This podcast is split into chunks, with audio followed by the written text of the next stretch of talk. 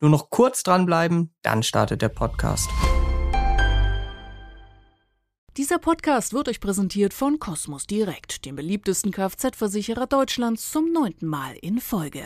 Da kannst du beim Wechsel deiner Kfz-Versicherung bis zu 49 Prozent sparen. Bevor du wechselst, geht's jetzt hier aber erstmal los mit der Folge.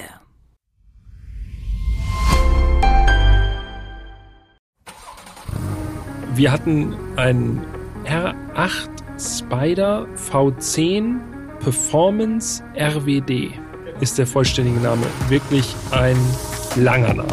Egal ob Kleinwagen oder SUV, Elektro oder Verbrenner, 70 oder 700 PS. Jedes Auto ist anders. Und wir fahren sie alle in.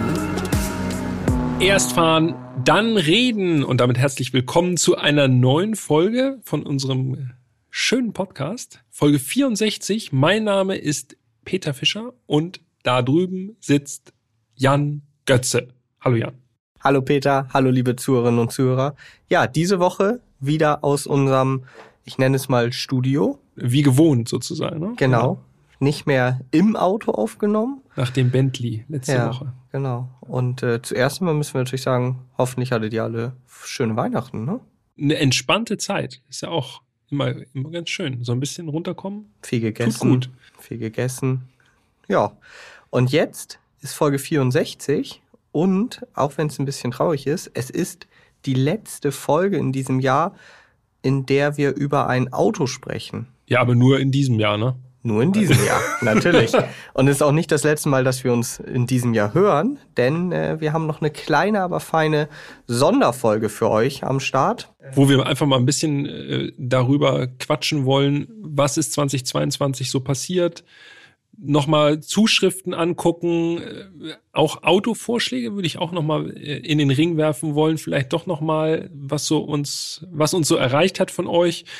Also einfach mal so ein bisschen gemütlich zusammensitzen. Ein kleines Resümee ziehen. Genau. Mal gucken, was eventuell im nächsten Jahr alles so machbar ist. Ja.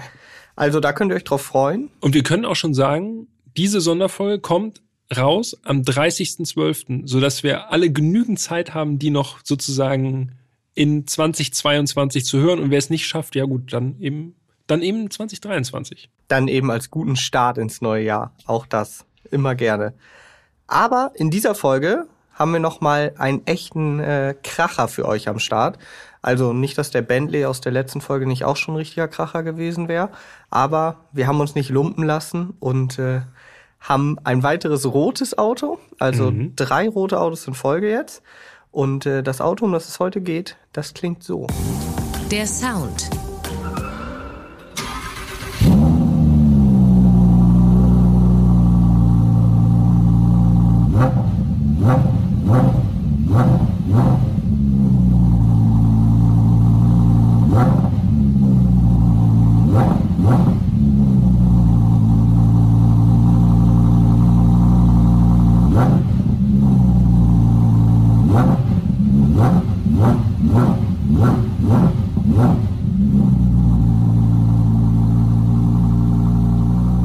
Bisschen verhalten, aber man merkt schon, es ist sehr potent, ne?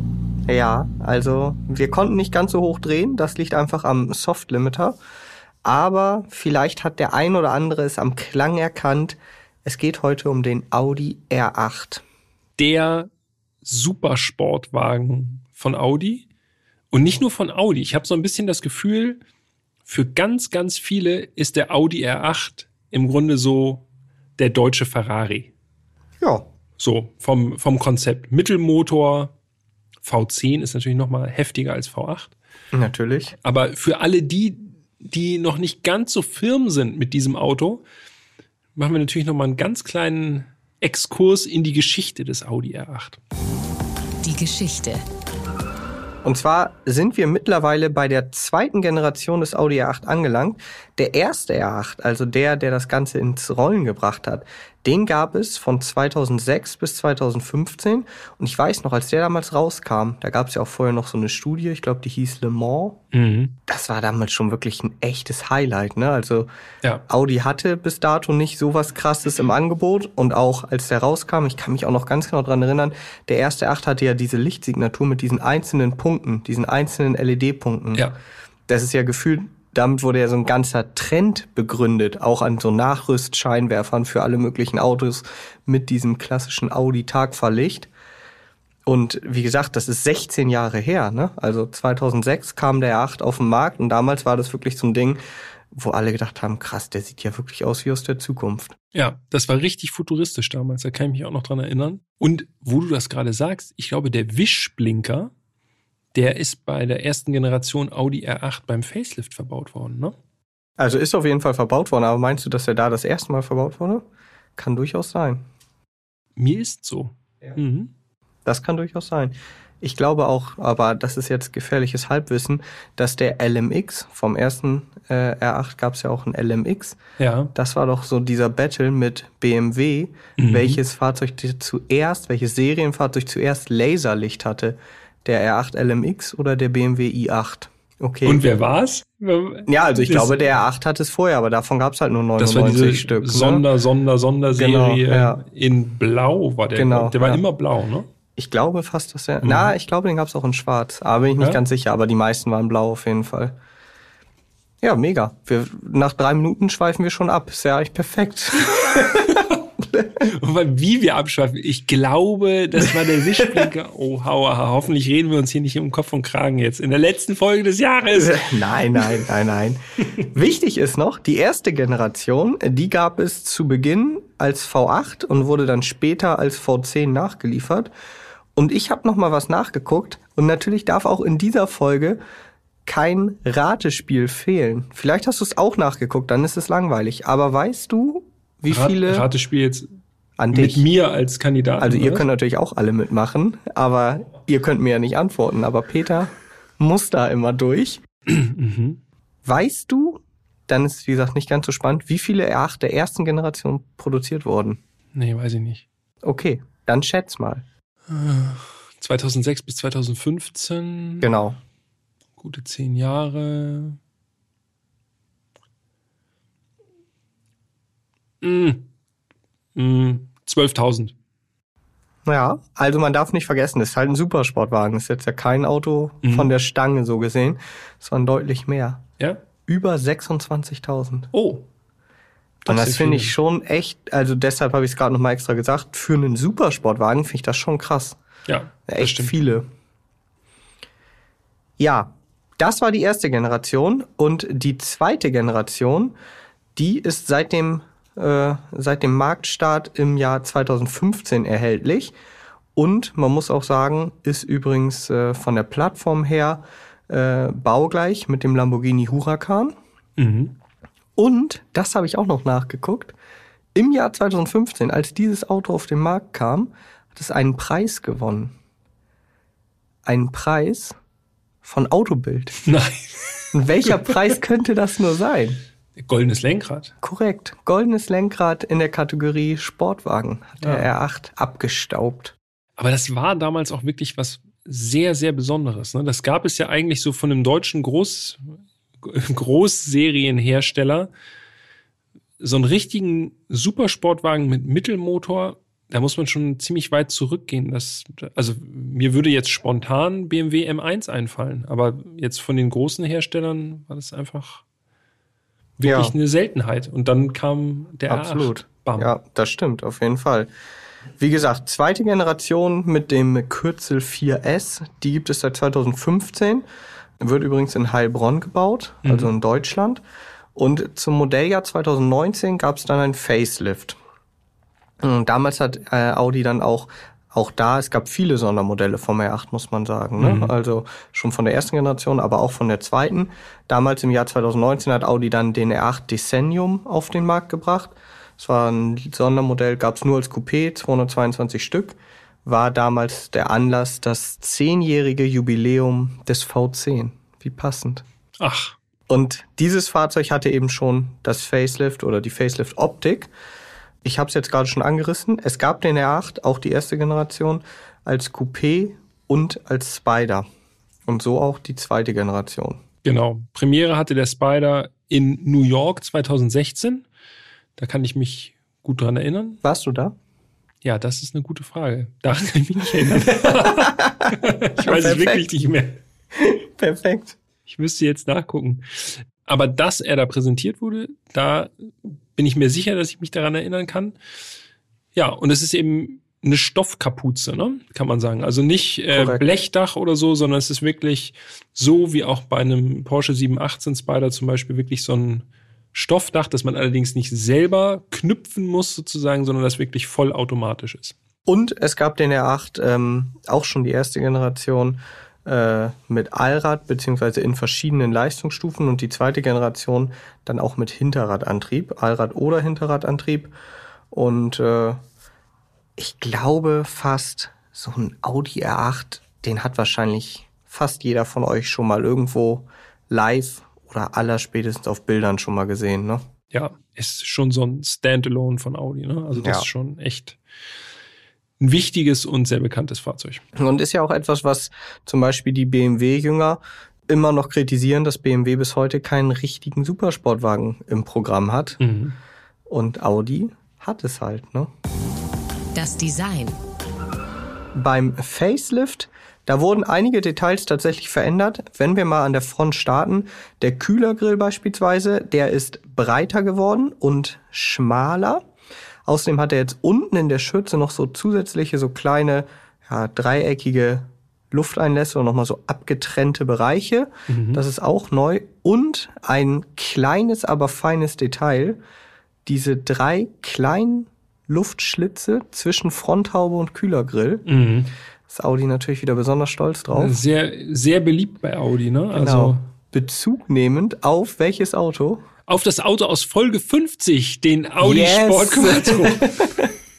Korrekt. Denn der hat ja auch diese, diese drei Schlitze, diese drei Lüftungsschlitze in der Haube. Ähm, ja, eigentlich muss man überlegen, also das ist bei Audi schon fast ein bisschen inflationär jetzt mit diesen angedeuteten drei Schlitzen, muss man ja sagen. Weil bei ganz, ganz vielen Modellen, ich, ich glaube sogar bei allen, um ehrlich zu sein, ist das nicht funktional, sondern rein Optik. Und auch beim R8. Ja, das stimmt. Außerdem am Heck gibt es jetzt so ein durchgängiges Lüftungsgitter, das war vorher noch abgetrennt. Und auch die Endrohre sind neu. Die sind nämlich jetzt immer oval und beim Vorfacelift waren die eckig. Ja, das ist wirklich ein, ein Punkt, der auch echt im Designkapitel wirklich nochmal Erwähnung finden muss, weil die haben so ein, ich sag mal, so, ein, so eine Düsenoptik, sind wirklich riesengroß, ne? also diese Endrohre. Und wenn man ganz genau hinschaut, dann sieht man, dass in diesen riesigen Endrohrblenden so zwei relativ einfache Blechrohre drin sind. Das kennen wir ja auch von, äh, von anderen Autos, auch gerade von Audi. Ich glaube, beim RS6 war es genauso.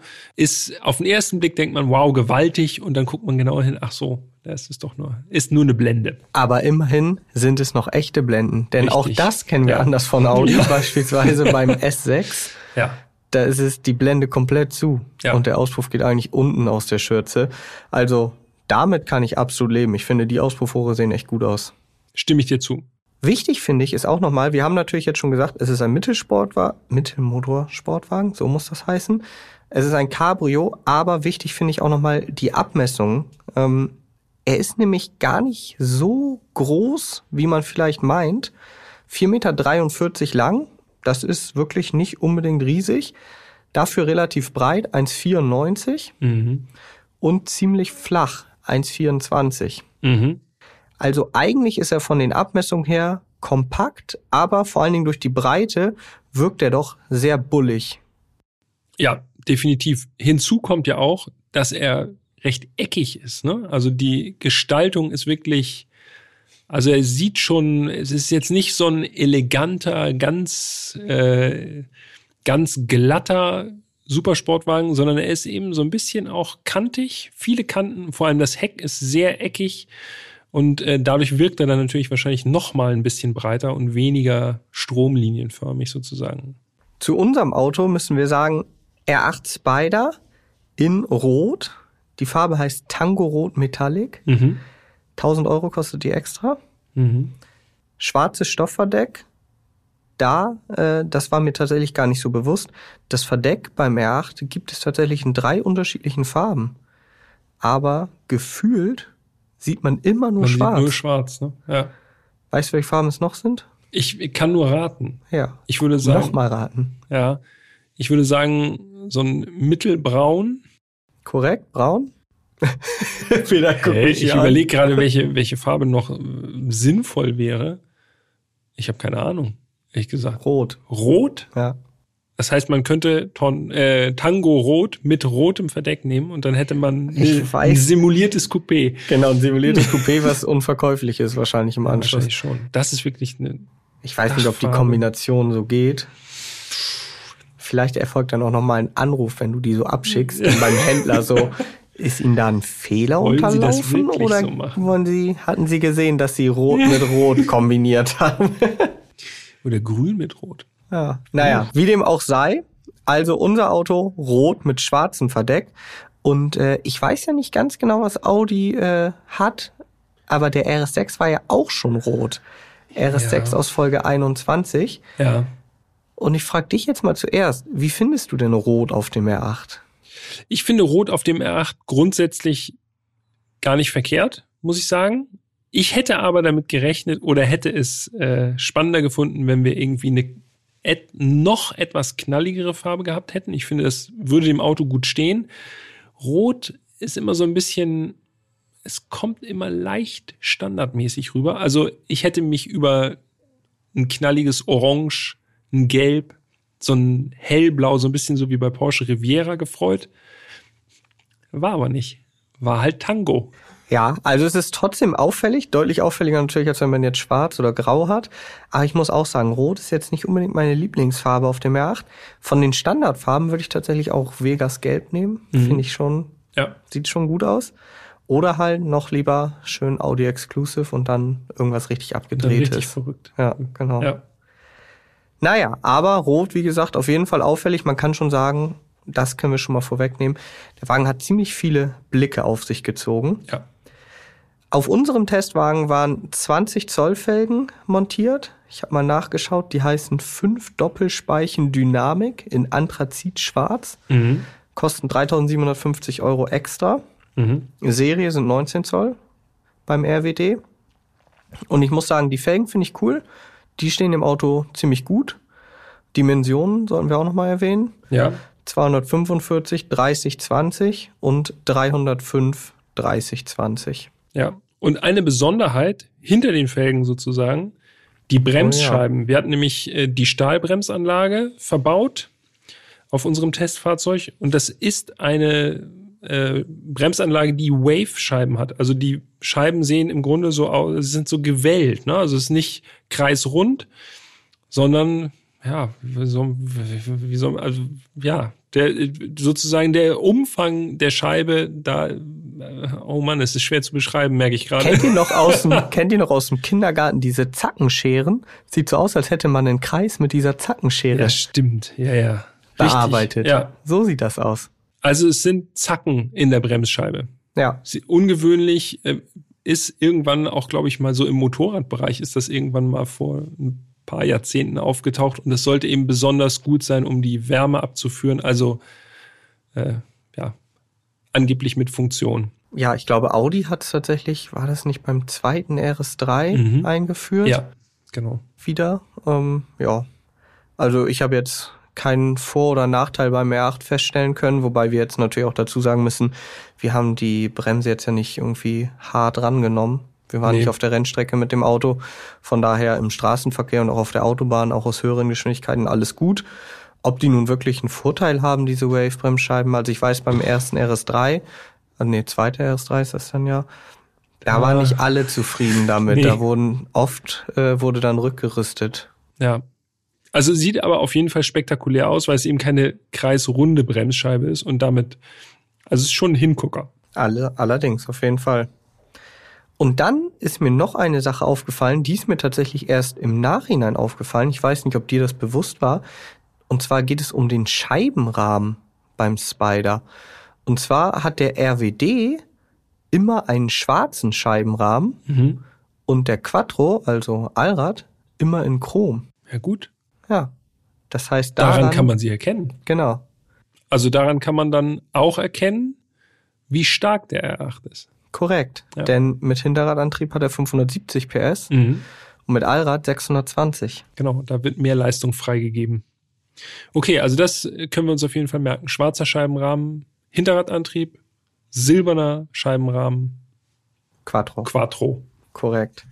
Und dann muss ich noch eine Sache loswerden. Ich weiß, das ist jetzt echt meckern auf ganz, ganz hohem Niveau, aber das ist mir irgendwie relativ früh aufgefallen und vielleicht sagen auch einige von euch, ich finde es genau richtig so, aber es geht um die Scheinwerfer. Beim R8 sind LED-Scheinwerfer Serie und äh, für 3.350 Euro Aufpreis gibt es äh, Laserlicht. Und das hat so kleine blaue Details im Scheinwerfer und außerdem dann auch vorne den dynamischen Blinker. Also wenn der Blinker vorne wischt, sind auf jeden Fall die Laserscheinwerfer an Bord. Und das ist eigentlich auch schon mein Punkt, denn wenn du, also ich muss noch dazu sagen, unser Auto hatte nicht die Laserscheinwerfer, sondern die normalen, also LED-Scheinwerfer. Wenn du das Auto aufschließt, macht der Wagen nichts. Also er blinkt halt und das Licht geht an. Aber Audi ist ja eigentlich dafür bekannt, dass sie so ganz, ganz krasse Animationen beim Auf- und Zuschließen machen. Ich meine, selbst ein A3 mit den großen Scheinwerfern macht schon dieses Lichtspiel, wo so links und Ja. rechts halt diese LEDs so an und ausgehen. Und das machen alle Audis eigentlich. Aber der R8, selbst mit dem Laserscheinwerfer, hat keinen Unterschied, also macht, hat keine Auswirkungen darauf, macht es nicht. Ja, wird Audi natürlich sagen, ja, gucken eh schon alle hin. Ja, ja, ja. Ich würde eher sagen, das Auto ist halt grundsätzlich eben schon von 2015 und sie haben sich halt gedacht, okay, für den für das Facelift braucht der Wagen jetzt nicht noch extra neue Scheinwerfer. Aber im Vergleich, wie gesagt, wenn man sich die anderen Autos bei Audi anguckt, Q4, A3, die machen das alle. Ja, das stimmt. Ja, hier sind es nur die Tagfahr, also diese, diese Leuchtgrafik der Tagfahrleuchten, die dann von weiß auf orange einmal umspringt und blinkt und das war's. Genau. Ja, Wie gesagt, meckern auf hohem Niveau. Und vielleicht, also ich weiß ja auch, dass nicht alle äh, von euch diese Animation überhaupt feiern. So, es gibt auch viele Leute, die sagen, das ist mir einfach ein bisschen too much. Dann ist der 8 auf jeden Fall äh, das Richtige. Aber ich finde halt allein schon so als Statement, dass so das Topmodell im Sportbereich das eben nicht kann, was wie gesagt sogar Kompaktwagen können. Ja, hätte ich mir gewünscht. schreibt uns gerne, wie ihr das seht, an podcast.autobild.de oder schickt uns eine DM auf unserem Insta-Kanal Erst fahren, dann reden. Alles in einem durchgeschrieben. Erst fahren, dann reden. Der Innenraum. Und das erste, was mir aufgefallen ist, das Auto war wirklich noch super frisch, als ich den in Empfang genommen habe. Gerade mal 2824 Kilometer auf dem Tacho. Aber glücklicherweise schon eingefahren. Gerade Mhm. so eingefahren. Also das war schon mal gut. Und dann, ich meine, das war jetzt für mich nicht neu, aber das ist so das Erste, was mir aufgefallen ist, was ich wirklich super, super gut finde. Das Auto hat keinen Bildschirm in der Mitte. Ja. Das ist wirklich mit dem TT echt so ein Alleinstellungsmerkmal, was den Innenraum angeht. Ja, und der erste Huracan hatte das auch, Lamborghini Super Huracan. reduziert. Aber beim Evo und beim Technica gibt's jetzt so ein Display in der Mitte. ja. Finde ich nicht so geil. Und beim R8 und auch beim TT, wie du schon gesagt hast, ich finde das mega gut, weil das ganze Interieur wirkt dadurch so clean. ja. Mhm. Und für alle, die jetzt sagen, äh, Moment mal, und was ist mit Navi und was ist mit Rückfahrkamera? Ja, ja, hat der Wagen ja alles. Kannst du dir einfach im digitalen Kombi-Instrument anzeigen lassen. Also Navi, Karte, alles voll digital, so wie man es von Audi kennt. Und dort wird auch die Rückfahrkamera angezeigt. Und das ist wirklich richtig cool. Das ist vor allem richtig cool, finde ich, mit der Rückfahrkamera. Du hast wirklich, du musst nicht irgendwie noch den Kopf zusätzlich verdrehen nach rechts, um Rückfahrkamera zu checken. Okay, das ist jetzt ein Aufwand, der überschaubar ist. Aber trotzdem finde ich es cool, du guckst geradeaus. Gerade so, wenn man so rangiert oder so, ne? Dann hast du einfach, guckst nach vorne, guckst aufs Display und das ist wirklich, also wirklich minimalster Aufwand gelungen.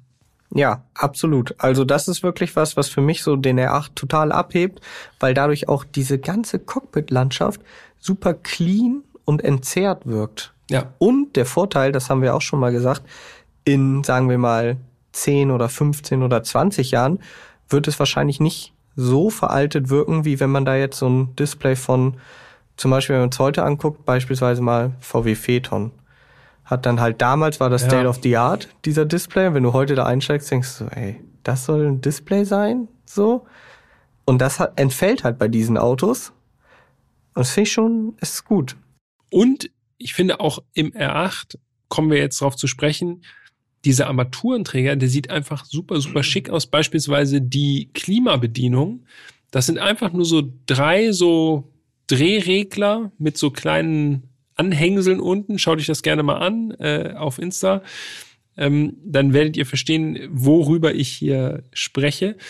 Und das ist von der Bedienung einfach super klar strukturiert. Das lässt sich top bedienen und es ist trotzdem nicht so dick aufgetragen. Also es ist nicht so ein Standard-Klimabedienteil, sondern es ist einfach wirklich schönes Design einfach. Absolut. Und falls ihr jetzt denkt, naja gut, aber wie, äh, wie ist es denn dann mit der Bedienung? Ist das einfach zu verstehen oder so? Man hat nämlich trotzdem in der Mitte eben noch einen Controller, um eben gewisse Einstellungen vorzunehmen. Und das funktioniert auch alles total easy. Plus du hast ja auch noch Bedienung am Lenkrad. Also auch wenn es erstmal vielleicht ungewohnt ist, weil eben kein Display da ist, ich kann euch versichern, das funktioniert richtig gut und man hat eigentlich keine Fragen. Ja. Wo wir beim Lenkrad schon sind, das ist wirklich ein amtliches Lenkrad. Ich finde, es passt sehr, sehr gut zu diesem Supersportwagen-Charakter. Unten stark abgeflacht, oben rund. Wir hatten auch so ein richtig, richtig schönes Exemplar, so seitlich, da wo die Griffmulden sind, Alcantara. Yep. Rote Nähte, eine 12 Uhr Markierung, natürlich alles Rest, was nicht Alcantara ist, natürlich beledert in dem bekannten Audi Leder, also es fasst sich sehr sehr gut an und Start-Stopp-Knopf am Lenkrad. Genau, also nicht in Rot. Nicht Start-Stopp für die Start-Stopp-Automatik, sondern Motor an aus und natürlich in unserem Fahrzeug alles wirklich farblich perfekt aufeinander abgestimmt. Also Oh. Rote 12 Uhr Markierung, rote Nähte am Lenkrad. Ja. Rote Nähte auf den Sitzen. Ja. Und ich weiß schon, was du sagst. Ja. rote Umrandung der Lüftungsdüsen. Mhm. Sowohl in der Mitte als auch in den Türen. Ja, sah billig aus. Muss ich sagen. Ich muss es einfach sagen, weil diese rote Umrandung, das sah echt so ein bisschen so aus, als hätte da jemand die normale Umrandung genommen und einfach mit der Sprühdose einfach ein bisschen roten Lack drauf gepappt. War nicht mein Geschmack. Ja, also ich weiß nicht, billig würde ich jetzt nicht sagen. Nee? Nee, finde ich eigentlich nicht. Sicherlich Geschmackssache. In diesem Fall passt es aber ganz gut, weil das Auto halt auch rot ist. Anders zum Beispiel als in Folge 61, wo ich ja gesagt habe beim Hyundai i20, rot zu blau, das würde irgendwie, es hat mein Auge optisch auf jeden Fall gestört. Hier, ich glaube, bestellt hätte ich es jetzt nicht. Aber es hat mich auch nicht gestört. Also äh, ich wäre mitgegangen, wenn es irgendwie gebürstetes Alu gewesen wäre oder zumindest matt Silber, sowas in die Richtung. Mhm. Oder Carbon kann man ja auch immer schön nehmen. Äh, das hätte ein bisschen mehr Sportwagen-Feeling reingebracht für meinen Geschmack. Aber äh, gut, ist Geschmackssache. Schaut euch die Bilder an und bildet euch selber ein Urteil. Dann lasst uns noch über die Sitze sprechen, denn unser Exemplar hatte die Sportsitze an Bord. Die sind mhm. Ähm, wie gesagt, rote Rautenstärkung hatten wir noch. Das kostet 500 Euro extra. Geht auf jeden Fall in Ordnung vom Preis her. Aber, und das fand ich ein bisschen schade, es gibt den R8 auch mit Schalensitzen. Mhm. Die sind jetzt nicht so schalenmäßig wie jetzt zum Beispiel bei Porsche oder so. Es sind jetzt nicht ganz so krass ausgeformt, aber ein bisschen stärker ausgeformt als diese Sportsitze. Und die hätte ich mir schon gewünscht. Diese Sportsitze, die sind nicht unbequem, aber die sind fast schon so ein bisschen wie so Komfortsitze. Ja, die sind ein bisschen gemütlich. Ja. So von der, von der ganzen Herangehensweise. Was aber, glaube ich, auch beim Spider, ich würde mal sagen, das ist auf jeden Fall so ein Genussfahrzeug, wo man jetzt vielleicht eher nicht zum Trackday mitfährt. Von daher ist wahrscheinlich der komfortablere Sitz da ja, passt einfach besser zum Fahrzeugkonzept. Aber oftmals ist es ja sogar so, ich konnte, also jetzt hatten wir ja keine Vergleichsmöglichkeit, aber oftmals ist es ja sogar so, dass die Schalensitze gar nicht unbedingt unkomfortabler sind. Ja. Haben wir ja auch schon festgestellt. Ja. Deshalb, also gut, ihr wisst ja inzwischen, ich bin sowieso grundsätzlich eigentlich immer für die Schalensitze, selbst wenn sie so unbequem sind wie beim M4 CSL. Für die Optik alleine finde ich es schon immer geiler. Äh, in diesem Fall hätte ich mir auch gewünscht, dass die Schalensitze drin sind. 3700 Euro kosten die extra. Ja. Auf der anderen Seite muss man sagen, diese Steppung, das Leder, das ist wirklich alles sehr, sehr fein gewesen. Also so, wie man es auch von Audi mittlerweile kennt und auch eigentlich schon erwartet. Dem Anspruch wirklich komplett gerecht geworden, äh, wirklich feinste Stoffe da drin. Ich würde fast sagen, das kommt beinahe an den Bentley ran aus der letzten Folge. Also sehr, sehr feines Interieur. Ansonsten von den Materialien her. Was aber noch zu den Sitzen gesagt werden muss, äh, ich fand tatsächlich die Sitzposition, ich weiß, 1,95, klaro, da muss man mit Abstrichen leben. Sitzposition im R8 Spider fand ich nicht gut. Zu hoch, ne? Ja, ein bisschen zu hoch. Ja. Und tatsächlich war es auch so, selbst wenn man, wenn ich jetzt eine tiefere Sitzposition gehabt hätte, ich glaube, es hätte trotzdem nicht gereicht. Bei geschlossenem Verdeck konnte ich einfach kaum drin sitzen in dem Ding. Also ich musste echt den Kopf schräg halten unterm Dach und habe dann so aus dem Scheibenrahmen rausgeguckt, ansatzweise so wie, wie im Aventador SVJ. Ich wollte gerade sagen, aber das ist ja also, das ist ja oftmals das Schicksal, dass man dann irgendwie erleiden muss, wenn man einen Sportwagen fahren will. Ja. Ich sage jetzt mal mit Ausnahme vom 911, wo irgendwie kurioserweise auch zwei Meter Leute die gut gut. drin Platz finden, gibt es ja wenig Sportwagen, wo große Leute Ja. bequem drin sitzen können. Ähm, also ich hatte mit 1,83 keinerlei Probleme, was jetzt irgendwie auch mit geschlossenem Verdeck irgendwie die Sitzposition angeht. Das Einzige, was mir aufgefallen ist, und das ist halt ja auch sehr subjektiv, man steigt ein und man sieht dieses Auto breit, flach und denkt, okay, krass, was für eine Maschine. Steigst ein und für so einen Supersportwagen hast du das Gefühl, du sitzt relativ hoch. Ja. So, was irgendwie einfach nicht so passt. Wobei es, wie gesagt, jetzt nicht unbequem war. Es war einfach, ja, unerwartet. Ja, erstaunlich alltäglich sozusagen die Sitzposition im Ja. R8. Ja. Allerdings. Der Kofferraum ist ja nun mal naturgemäß, äh, wenn der Wagen einen Mittelmotor hat, hauptsächlich vorne, so auch beim R8. Und ich finde, allein den Kofferraum zu öffnen, ist beim R8 schon ein ganz schönes Spektakel, weil halt die ganze vordere Haube aufgeht. Ja. Also es sieht so aus, wenn man einen Teil des Vorderwagens öffnet, was man ja auch effektiv macht. Der Kofferraum hat ein Volumen von 112 Liter. Klingt jetzt erstmal nicht so viel, ist natürlich jetzt auch verglichen mit einem Kompaktwagen oder so wenig. Aber ich habe mal nachgeschaut, ein Porsche 911 992, der hat 132 Liter. Also 20 Liter weniger beim R8. Aber ganz ehrlich, es passt ein bisschen was rein. Man kriegt da einen kleinen Koffer rein, ein, zwei Taschen würden da auch reinpassen. Und der Kofferraum hat ja sogar einen doppelten Boden, ne? So ist es. Außerdem äh, ist er sozusagen so ein bisschen trichterförmig. Ne? Also es gibt einmal so ein Fach wie beim 911 zum Beispiel, also wirklich so ein Schacht. Und man kann aber auch noch oben theoretisch noch was quer drauflegen, weil der sich dann oben erweitert sozusagen und dann noch ein bisschen mehr Fläche hat. Das geht schon fit. Also zum Beispiel das Windshot, äh, das kann man da gut unterbringen und das war eben auch da untergebracht. Also ja, ist nicht viel Platz. Abladen aber Peter ist nicht zufrieden, Ja, aber Sportwagen ja. Jan würde sagen, passt schon. ja, geht schon durch. Also man kann damit schon, wenn man jetzt nicht ganz blöd packt, kann man auf jeden Fall mal locker eine Woche wegfahren. Das geht schon. Das Datenblatt. Okay, wir haben ja schon gesagt, den Audi R8 gibt es nur noch als V10. Und der Motor, der ist ja wirklich schon seit Jahren bekannt. Äh, 5,2 Liter V10 Sauger. Mhm. Das, also mich persönlich erfreut es ja schon nur, das zu hören. Ne? Ja. Heutzutage noch ein Sauger, dazu noch ein V10. Das ist einfach wirklich, also es ist ein sehr, sehr schönes Triebwerk. Absolut imposant auch. Und es ist ja nicht nur im R8 verbaut, sondern auch im Lamborghini Huracan. In verschiedenen Ausprägungen sogar. Ähm, also, ja, so der letzte V10, den es so noch gibt, ne? Es ist ansonsten ist Leider, es um den leider. V10 sehr, sehr still geworden. Leider, leider. Das, sind, das ist wirklich traurig. Ähm, aber umso schöner, dass man noch die Möglichkeit hat, so ein Auto zu fahren. Als RWD, das haben wir schon gesagt, 570 PS, 550 Newtonmeter.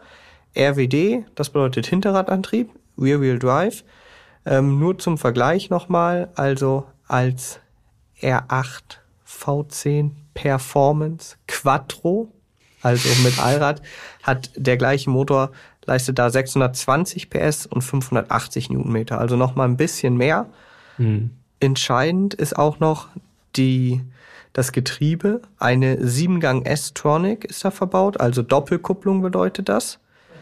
Und der Spider, so wie wir ihn gefahren sind, hat ein Leergewicht von 1770 Kilo.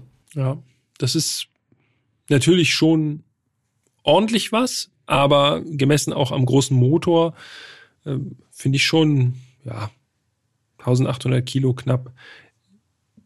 Wenn man es am Motor misst, sollte der R8 trotzdem äh, ordentliche Fahrleistungen bringen. Und äh, tut er ja tatsächlich auch.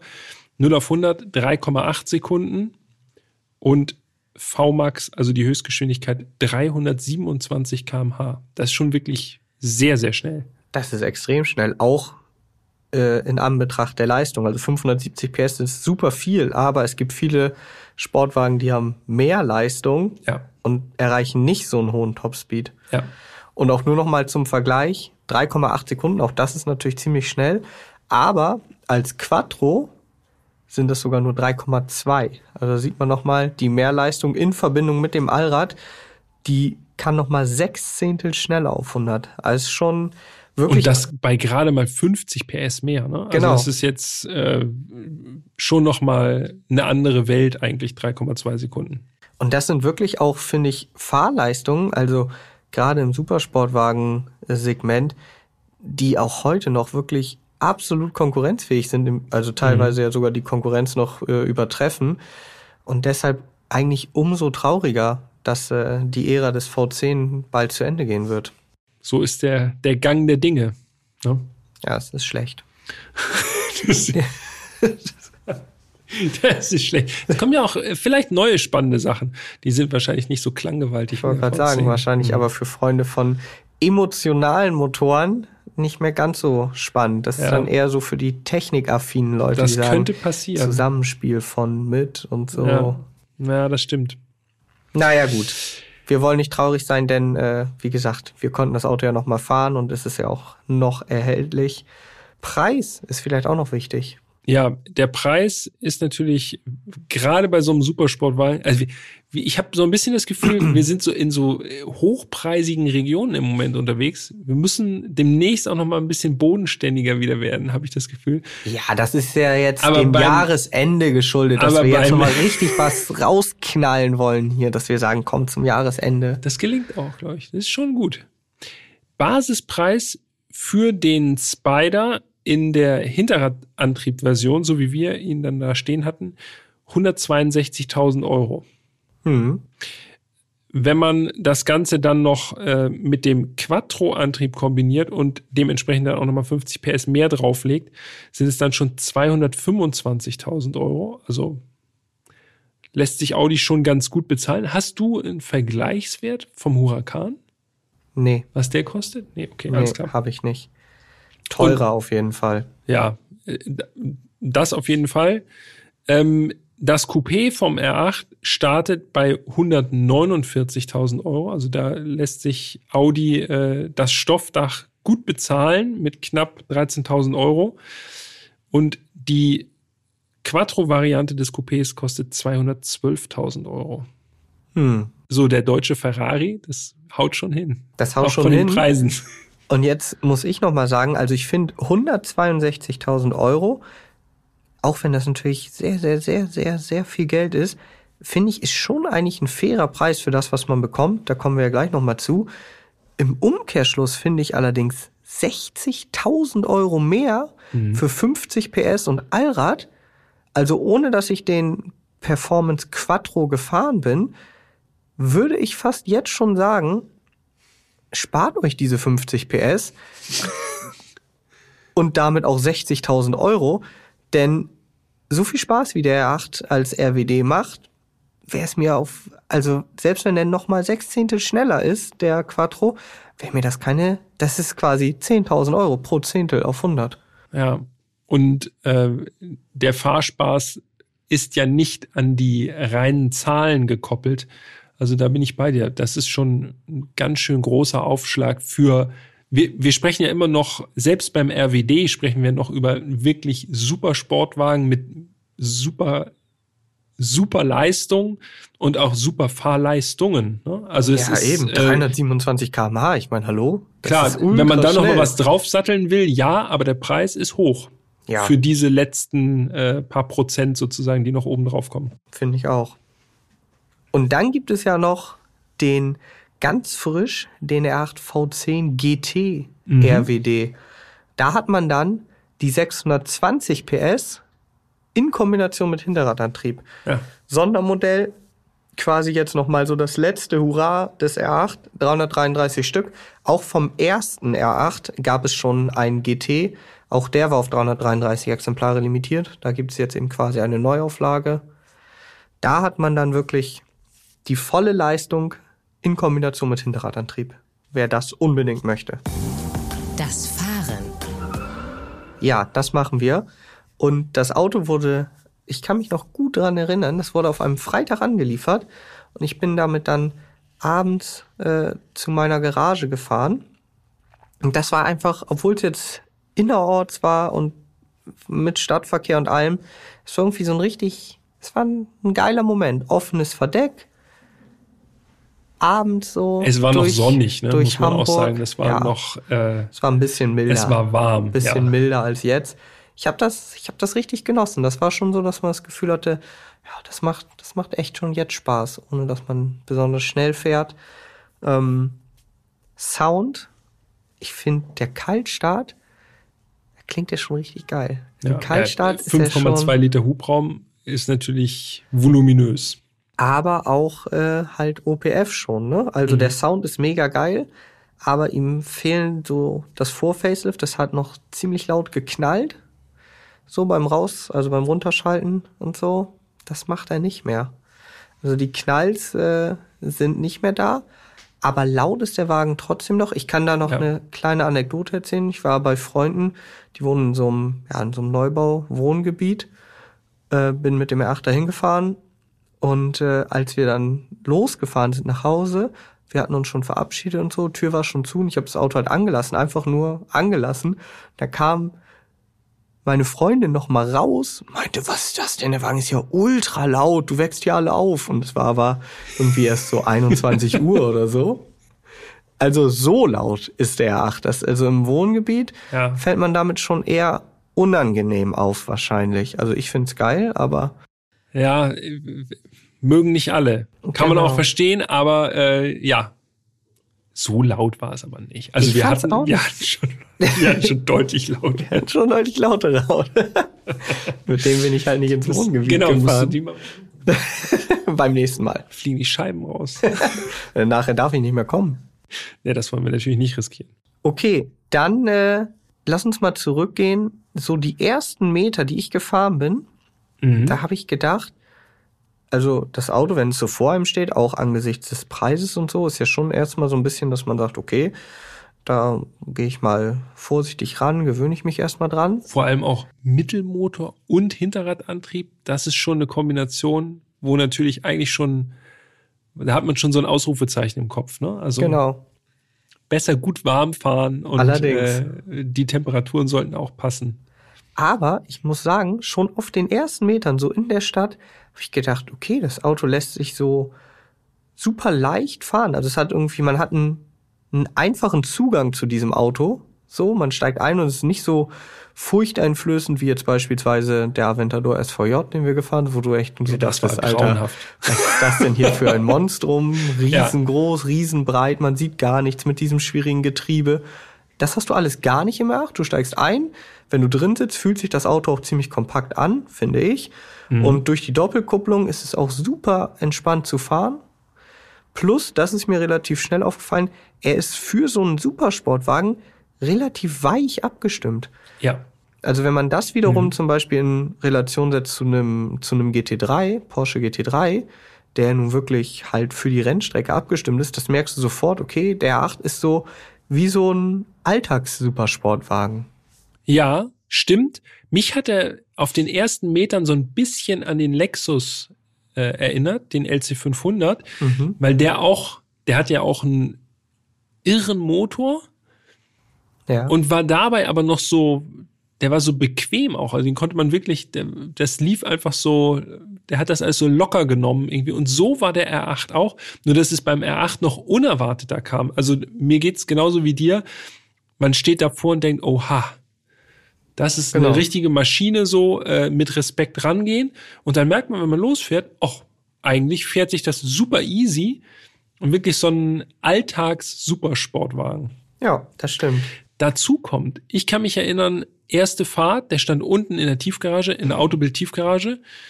Und ja, man, da sind so, da muss man ja so ein paar Rampen rauf und runter. Und ich dachte so, boah, ob das alles so hinhaut, wo ist denn der Lift?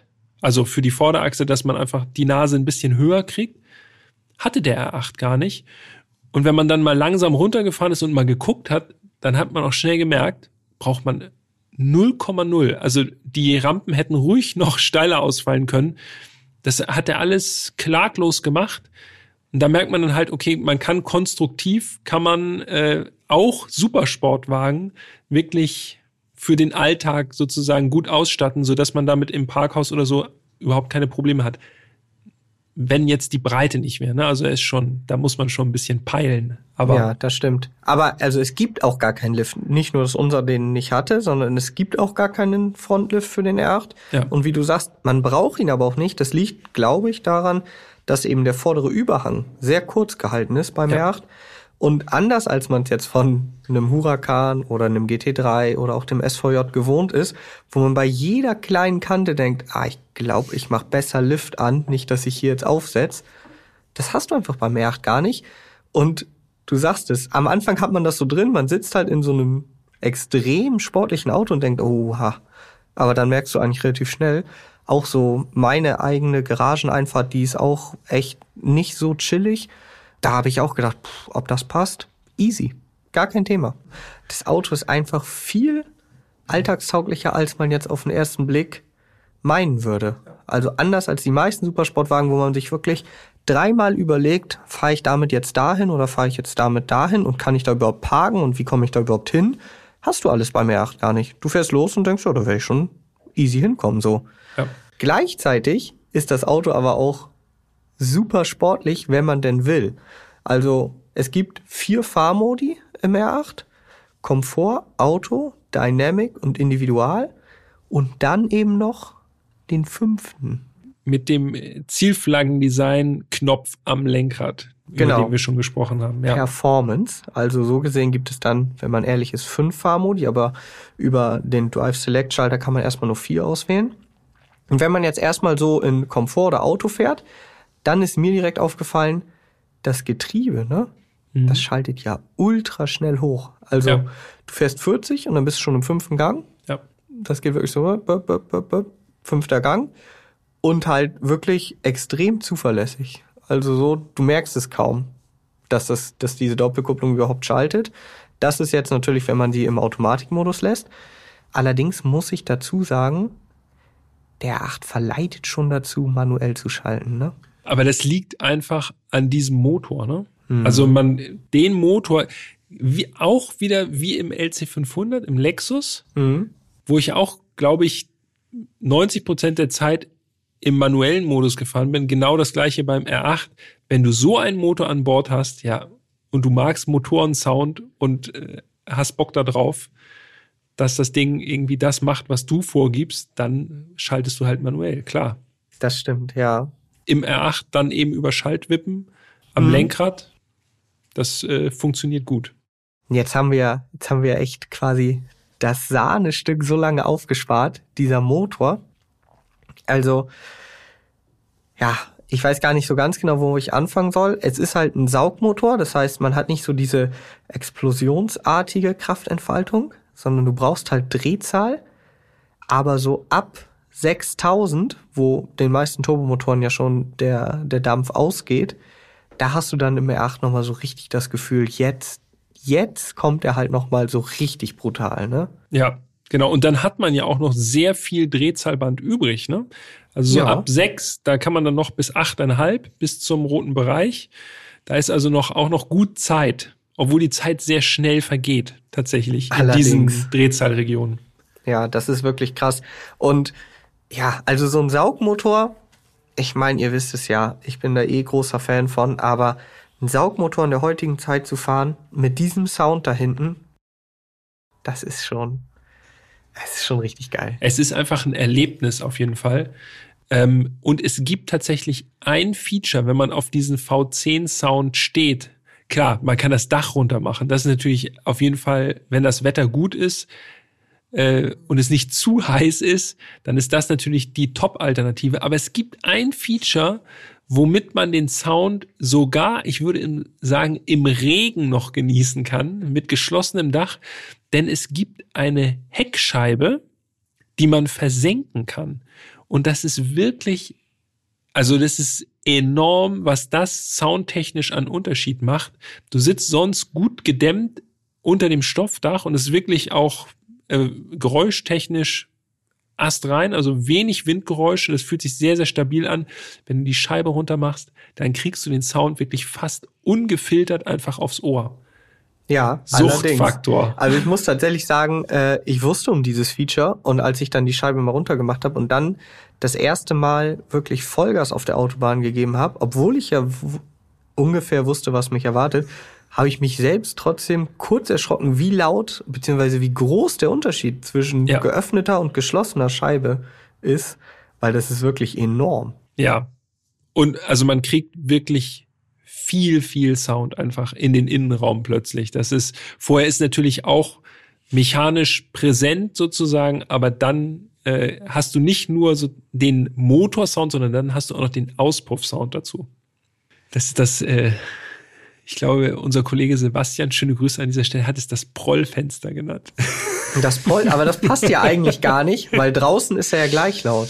ja, genau, man kriegt es dann nur mit. Genau, eigentlich ist es vielmehr so das, äh, das Enthusiastenfenster.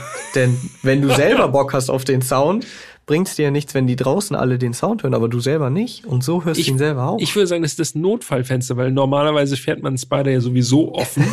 äh, aber wenn du gezwungen bist, das Dach zuzumachen, ja, dann hast du immer noch äh, Plan B, das Fenster. das stimmt, ja.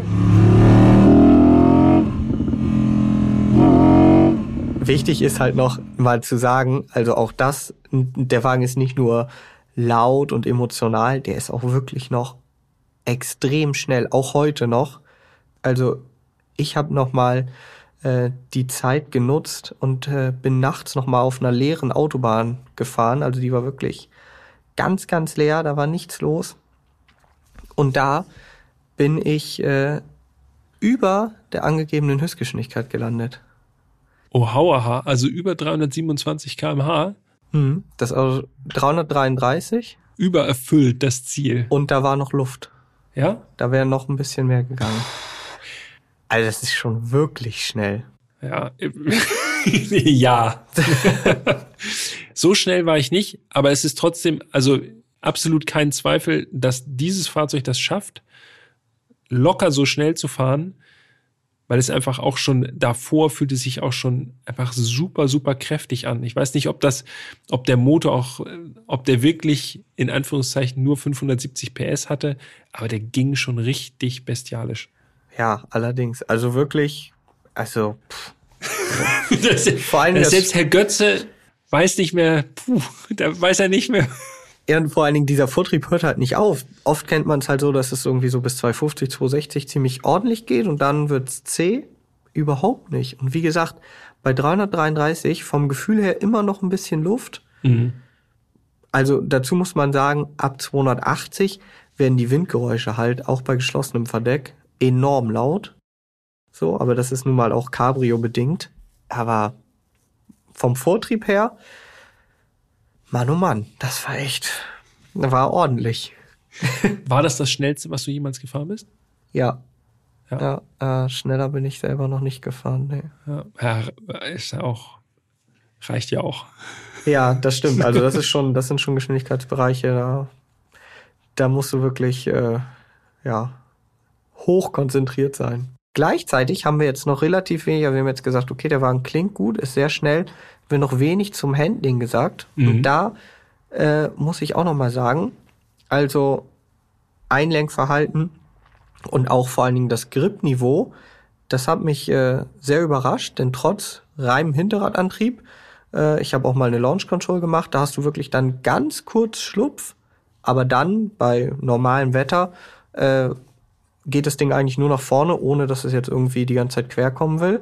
Ähm, auch Einlenken fand ich sehr gut, sehr sportlich. Das Einzige, was ich so gedacht habe, er könnte für meinen Geschmack ein bisschen straffer abgestimmt sein. Mhm. Also hatte ich ja schon eingangs gesagt, ein bisschen weich. Ja, das war so das, was mir beim Handling, wo ich sagen würde, okay, da könnte man noch mal ein bisschen nachschärfen. Umgekehrt hatte ich die ganze Zeit das Gefühl, das ist irgendwie wie so ein großes Go-Kart mit einem riesen Motor. Ja, das, äh, das ist mir auch aufgefallen. Also das Chassis ist irgendwie, fühlt sich super, super steif an.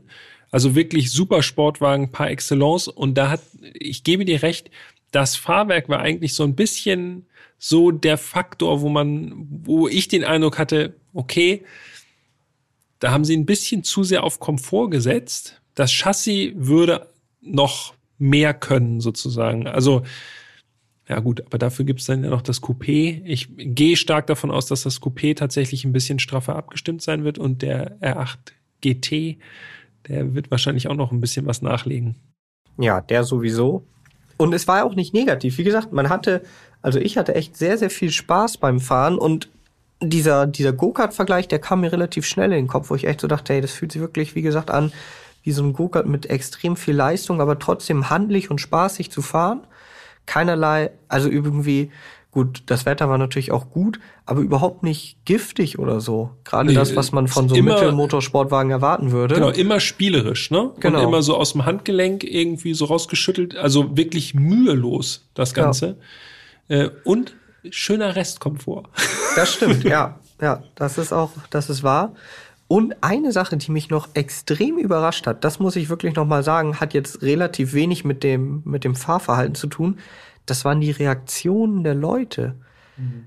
Ich muss jetzt sagen, aus Sicht äh, eines Hamburgers hier, man sieht hier schon relativ häufig eine R8. Also es ist jetzt kein seltener Anblick, wo man sagt, wow, das ist eine R8. Und so geht's mir halt auch, wenn ich eine R8 sehe. Ich finde das Auto schön, aber es ist jetzt nicht so, dass ich denke, uiuiui. Ui, ui trotzdem hatte ich das Gefühl, egal wo ich hingefahren bin, die Leute haben das Auto extrem angegeiert, so, ne? Also, vielleicht lag es jetzt auch noch mit an der Farbe, aber also, ich wurde mehrfach angequatscht. Äh, so ein Liefertyp auf so einem Roller, der ist neben mich gefahren, hat und so Motorengeräusche gemacht, gehupt und so, der hat sich mega gefreut. äh, zwei Jungs in der C-Klasse waren auch neben uns, Fotos gemacht, Daumen hoch. Ja. Also wirklich so, wo ich denke, okay, bei einem Lambo erwarte ich das. Aber ja. bei einem R8, wie gesagt, in Hamburg sieht man relativ häufig einen R8, so dass ich jetzt nicht mehr sage, oha, das ist wirklich ein Auto. Ich meine, vom ersten R8 26.000 Stück. Ist jetzt nicht so selten. Das hat mich überrascht, dass das Auto immer noch so polarisiert. Ja, muss ich auch sagen, sehr, sehr viele positive Reaktionen. Ich hatte sogar eine Autobahnauffahrt, äh, eine Autobahnabfahrt, äh, war jemand vor mir, ich glaube in so einem Honda SUV, CRV oder irgendwie sowas. Mhm. Und der fuhr ganz langsam und als er den R8, also mich, hinter sich sah, da hat er richtig Gas gegeben und hat diese, diese Abfahrt super schnell genommen und dann waren wir, dann sind wir auf den Rastplatz gekommen. Ich bin gar nicht schnell gefahren aber er wollte Platz machen und dann habe ich mich noch bedankt, danke fürs Platz machen und so. Ich glaube, er wollte, dass der R8 einfach mal zeigt, was er kann, so. Oder er wollte dir zeigen, sehr, was sein CRV sehr zuvorkommt. Ja, das kann natürlich auch sein. Guck dir das hier an. Kannst du das auch? ja, glaube ich nicht. ja, also R8 immer noch äh, setzt selbst im kühlen Hamburg noch sehr viele Emotionen bei den Leuten frei. Und das, wie gesagt, das war für mich echt überraschend. Ich meine, klar, das Auto ist ein mega Hingucker, gar keine Frage, aber gehört ja teilweise auch schon mit zum Straßenbild und dass der immer noch so krass auffällt und so gut auch ankommt, mhm. das ist, glaube ich, auch so ein Ding. Ein Lambo kommt ja auch oftmals nicht so gut an. Ich glaube, ein R8 für einen Supersportwagen, das haben wir jetzt auch schon häufig gesagt, aber für einen Supersportwagen hat man damit noch Sympathien, weil es ja noch ein Audi ist. Ja, glaube ich auch. Und Design wird wahrscheinlich auch noch eine Rolle spielen. Das ist eben auch ein für einen Supersportwagen sehr klares Design. Irgendwie, da können sich wahrscheinlich auch noch viele mit verbinden, die sagen, okay, Mittelmotor Supersportler, aber jetzt auch nicht so komplett drüber vom Design, dass man irgendwie irgendwie jetzt die Blicke so richtig gewollt auf sich zieht damit. Ja. Mit in einem R8 kann man eigentlich auch noch relativ undercover unterwegs sein. Wenn er nicht gerade rot ist. Ja. Und ich glaube, in dem Standard 911 bist du schon noch deutlich, deutlich, Deutlich. unauffälliger unterwegs. Ja, das stimmt. Ja, ja, hast recht. Vermute ich. Wollen wir noch was zum Verbrauch sagen? Mhm, können wir gerne. Das müsstest du aber übernehmen. Ja, kann ich machen. Also, äh, aber das ist jetzt, äh, ich werde meinem Ruf jetzt absolut nicht gerecht. Also bitte keine zu hohen Erwartungen. Äh, Verbrauch, kurze Autobahnfahrt und hauptsächlich Stadt. Da hatte ich 20,6 Liter Hm. im Kombi-Instrument, also schon üppig, muss man sagen. Klar, das waren jetzt auch alles andere äh, als Sparfahrten. Aber was ein bisschen aussagekräftiger ist vielleicht und das auch ein bisschen mehr in Relation setzt, ich habe mir den Langstrecken- oder den Langzeitverbrauch über 1714 Kilometer waren das damals, äh, angeschaut. Ähm, also da waren nicht nur wir beteiligt natürlich, Mhm. sondern auch äh, An- und Ablieferungen und so. 15,7 Liter. Und das ist natürlich dann, muss man sagen, gut, da werden natürlich dann auch einige Vollgasfahrten dabei gewesen sein. Das rechnet sich dann da alles mit rein. Finde ich jetzt für einen Supersportwagen, müssen wir dann äh, auch noch im Hinterkopf behalten, 570 PS, finde ich das schon akzeptabel. Ja, wichtig, Dieses Auto fährt man nicht, um damit sparsam unterwegs zu sein. ja, genau. Das ist ja sowieso mein Credo. Aber äh, in diesem Fall sollten wir vielleicht nur noch einmal sagen, angegeben ist der Wagen mit 13 Litern. Mhm. Und ich gebe dir zu 100% recht. Also wer sich eine 8 kauft, um dann Verbrauch damit zu fahren, der hat das Auto meiner Meinung nach nicht wirklich verstanden. Also Ja. dann lieber ein anderes Auto. Ähm, das Auto hat nun mal 5,2 Liter Hubraum, V10-Sauger. Und wenn man die Leistung hin und wieder abruft, ähm, ja, dann sollte einen jetzt auch nicht überraschen, wenn da 15, 17 oder auch 20 Liter auf dem, auf dem Bordcomputer stehen. Das ist dann halt so. Wir sprechen über ein Auto, das mindestens 162.000 Euro kostet. Also ja, die Umwelt mag es nicht, aber das Portemonnaie des Besitzers oder der Besitzerin wird darunter wahrscheinlich jetzt nicht zusammenbrechen. Vermutlich nicht, nee. Das Fazit. Ich kann mal anfangen. Ich bin kein Riesenfan vom Audi R8 von vornherein gewesen, muss ich sagen. Mhm. ähm, kann ich hier an dieser Stelle gestehen. Was mich wirklich beeindruckt hat, war die Unkompliziertheit von dem Auto. Das ist, das bleibt mir auf jeden Fall hängen. Von daher äh, super, dass wir, dass wir den R8 Spider äh, mal da hatten als Gast sozusagen.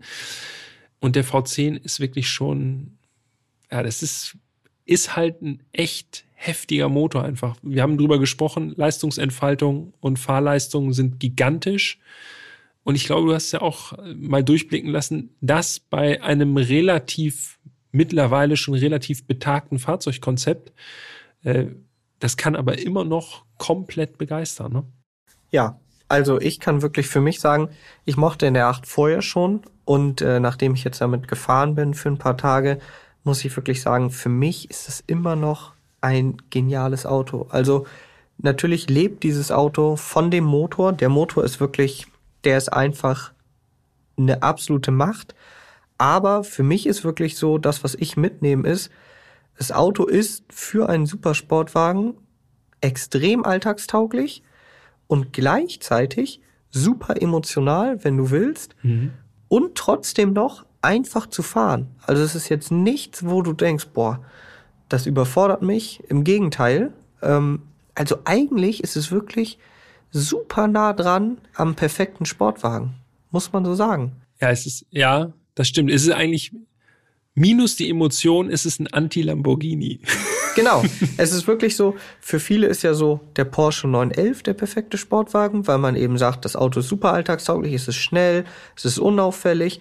Wenn das so die Attribute sind, die man in einem Sportwagen sucht, also ich nicht, aber viele vielleicht schon, wenn ich mir das so hier in Hamburg anschaue, dann auf jeden Fall, mhm. dann ist der 911 das Richtige. Aber wenn man dann überlegt, okay, so ein normaler 911, kein GT-Modell, ist für mich persönlich jetzt alles andere als emotional. So, und ich kaufe ein Auto, so ein Auto auch mit dem Herzen, also auch mit Emotionalität. Und da ist der R8 einfach meilenweit voraus. Also so viel emotionaler durch diesen Motor, durch den Sound, ähm, dass ich wirklich sagen würde, das würde ich auf jeden Fall nehmen. Allerdings kommt dann natürlich noch wieder in die Gleichung mit rein, wenn Geld jetzt keine Rolle spielen würde, dann würde ich natürlich äh, einen Huracan bevorzugen. Denn letztendlich sehr, sehr ähnlich, aber eben nochmal exklusiver, nochmal spezieller, nochmal ein bisschen mehr von allem und natürlich auch teurer, klar, aber eben auch deutlich wertstabiler. Ein Huracan gebraucht ist viel wertstabiler als ein R8.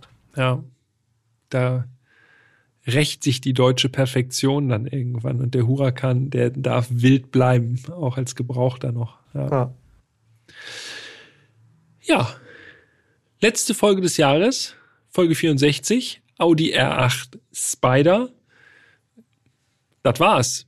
Lasst uns gerne wissen, was ihr vom Audi R8 haltet. Was macht den Audi R8 für euch äh, so grandios oder vielleicht äh, zu einem relativ langweiligen Supersportwagen? Das kann ja auch sein, dass es äh, da äh, unterschiedliche Meinungen gibt. Lasst es uns gerne wissen. Schreibt gerne an podcast.autobild.de oder lasst eine DM bei unserem Instagram-Kanal Erst fahren, dann reden. Wir freuen uns auf Meinungen ja, und äh, Überzeugungen von eurer Seite. Definitiv.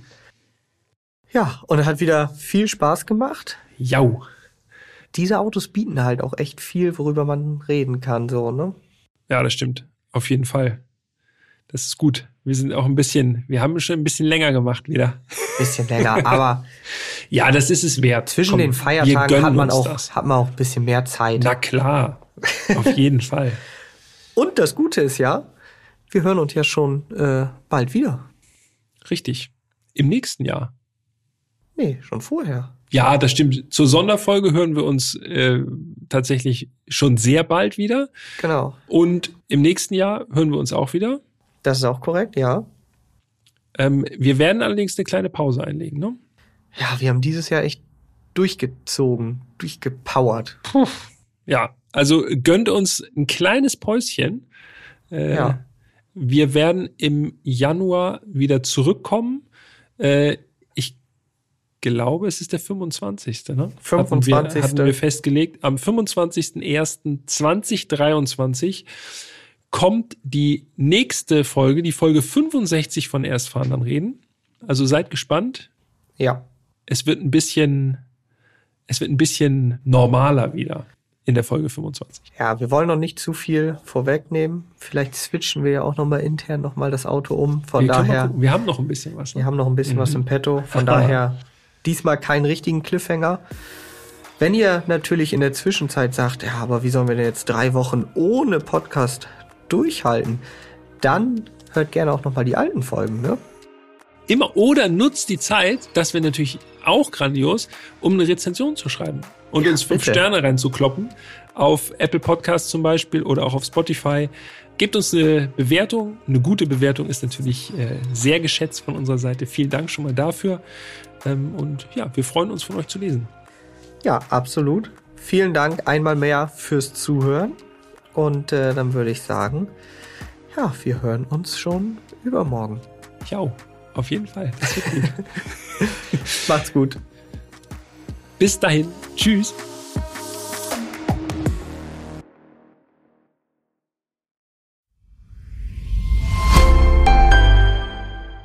Ich hoffe, dir hat diese Folge gefallen. Kleiner Reminder von mir, denk daran, dein Auto winterfest zu machen, bevor etwas passiert. Schau doch mal bei kosmosdirekt.de slash Autoversicherung slash Frostschaden vorbei. Hier hat unser Podcastpartner Kosmos Direkt nützliche Tipps für dich. Dein Versicherer für alles, was dir am Herzen liegt, Kosmos Direkt.